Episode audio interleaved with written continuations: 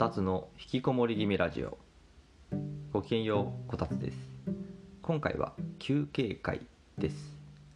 おかげさまでね第30回までこのポッドキャストラジオですねが放送できました。本当にありがとうございます。聞いてくださってるあなたのおかげで週に1回放送ができています。本当に感謝しかないです。第10回と第20回の後に休憩会としてまあフリートークみたいな雑談を入れてるんですけどこれが結構私好きでしてこの10回を区切りにこういう雑談を挟んでいくっていうスタイルをしばらく続けていきたいと思います。今これ撮ってるのが、えっと、5月の26日なんですけど前回この休憩会撮ったのが3月だったかな。なのでこの2ヶ月の間に起こったことっていうのをちょっと話してみたいと思います。特にタイトルというかまあ台本も何もないフリートークなので、まあ、何かの作業をしながら聞き流してくれると嬉しいです。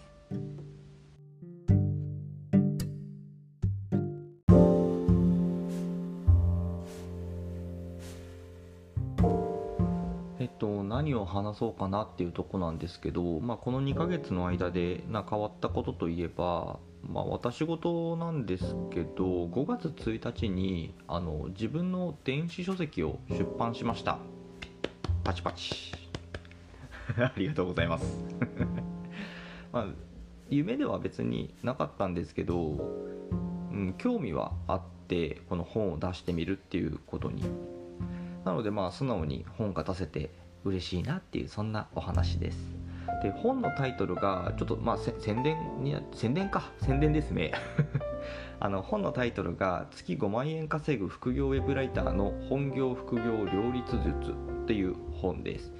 えっとあまり私このポッドキャストラジオで、えっと、私のこの何してるかってあんまり話したことなかった気がするんですけど、えっと、私本業は会社員として働いていて、えっと、副業でウェブライターという、まあ、いわゆる執筆業みたいなもんですね。えっと、そういった、えっと、副業をしています。まあ、でもフルタイムで働いてるんで、まあ、どうやって副業の時間捻出してんのっていう話をよく聞かれたりとか、まあ、あのこういうふうに時間使ってるんだよねとかこういうツール使ってんだよねっていうお話をすると結構なんか響くというかあの参考になったって嬉しい言葉もいただいたりとかするのでそういうのをまとめた本になります。なんかウェブライターとはっていうかそういうやつっていうよりはあの私はこういうふうに本業と副業を切り分けて考えてるとかどうやって時間捻出してるとかこういうツール使って時短してるよとかそういったところの内容を書いています。まあ、本を書くって結構ハードル高そうに思われるかもしれないんですけどやってみたらそうでもなかったですね いやこれは私がライターで書くことに慣れてるからっていうのもあるかもしれないんですけどなんか思ってたよりうん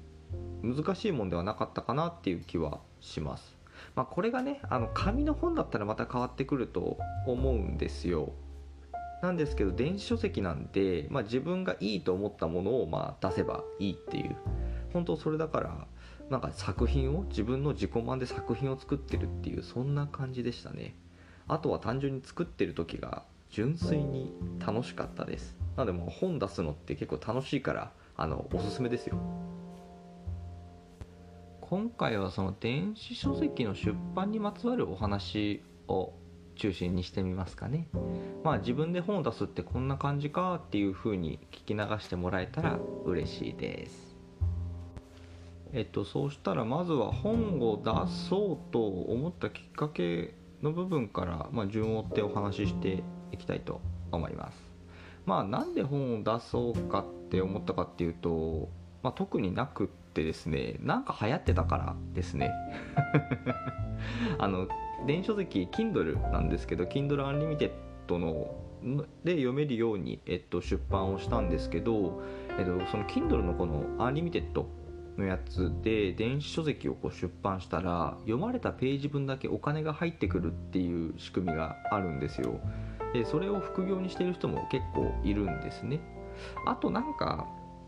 ここ1半年ぐらいかな。半年ぐらいでライターが本を出すなんかブーム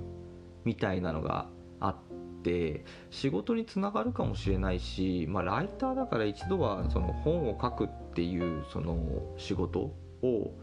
まあ、疑似的に、まあ、電子書籍ではありますけど疑似的にまあ体験してみたいなと思ってちょっと自分で書いてみました。もうほんとそれだけですね。なんか自分の考えをまとめるためっていうのもあるんですけどメインはなんか流行ってたし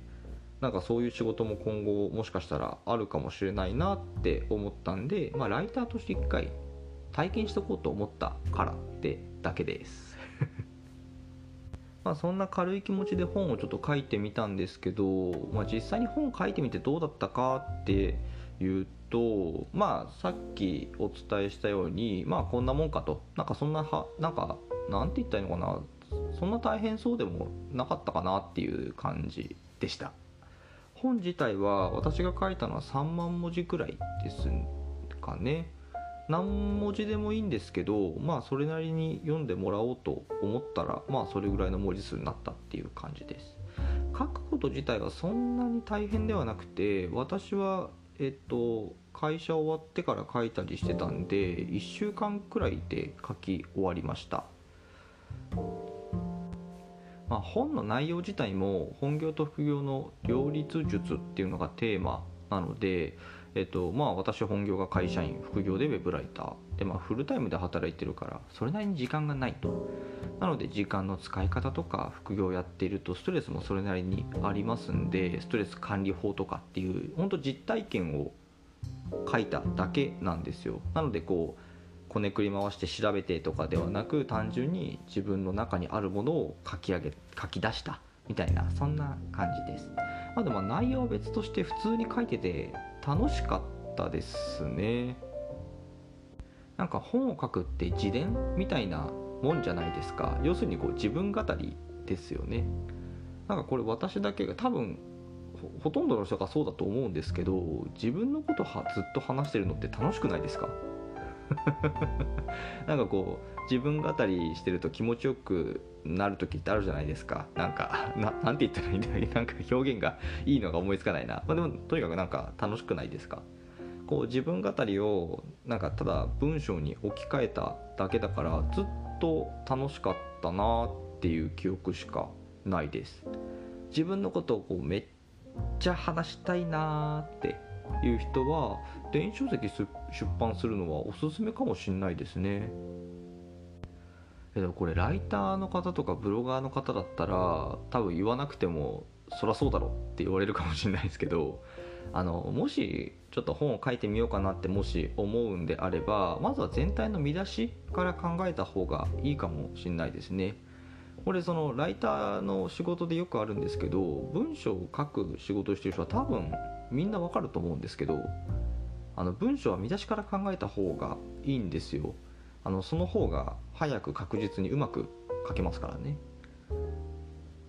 私は本の見出しを考える時にマインドマップっていうのを使いました。まあこれ使った方がまあやりやすいっていうのと自分の中にある考えとか、まあ、その体験っていうのを整理しやすいっていうのがあるんでマインドマップ使った方がいいかなって思います。まあ、自分の私が今回書いた本みたいな自伝みたいなそういう体験談とか書くってなると、まあ、自分の経験とか、まあ、書くことのいわゆる内容のトピックみたいなのこの洗い出しから始めるとすごくやりやすいと思います。多分書くことを仕事にしてない人はここでつまずくと思うので絶対ここからやった方がいいですね。で書き出してみるとあれこれ意外とネタになるなみたいなの出てくるんですよ意外と。これは自分でもやっぱびっくりしましたね。あそういえばこういうのあったわっていうのを書いてたら思い出したんで。で自分が思ってる以上に自分の経験は役に立つんだなっていい振り返りにもなります。多分今回出した本も誰かの役に立てばすごく嬉しいんですけど何よりも自分が振り返ろうと思った時に自分で書いた本読んであそういえばこんなことやってたなとかこんなツール使ってたなとかなんかそういう振り返りのための本でもあるかなっていう気がするのでなんかそういうふうにうまく活用していきたいですね。この2ヶ月だったのはそんな感じかな。本を書くって大変そうに聞こえますけどやってみたらそうでもないんですよ。まあ文章を書くことに慣れてないと私が今回書いた3万文字っていうのを書くのがしんどいとは思います。でもそれさえ大丈夫なんだったら本書くのはおすすめですね。自分語りしまくれるし自分の作品だから出来上がった時めっちゃ嬉しいんですよ。こうなんか形になってるっていうのがすごく嬉しいんです。で人の話とか聞いてると何それめっちゃ面白い経験してるじゃんって思うこと私は多いんですね。なので私はいろんな人の話を聞きたいのでできればみんな本を書いてほしいなって思ってます。なんかもしあれだったら私も手伝いますんでよかったらみんな本書いてくれませんか？なんか変なお願いかもしれないですけど私は読みたいです。そんなところかな。はいということで今回はこの辺でまたお会いできるのを楽しみにしています。お伝えはこたつでした。したっけね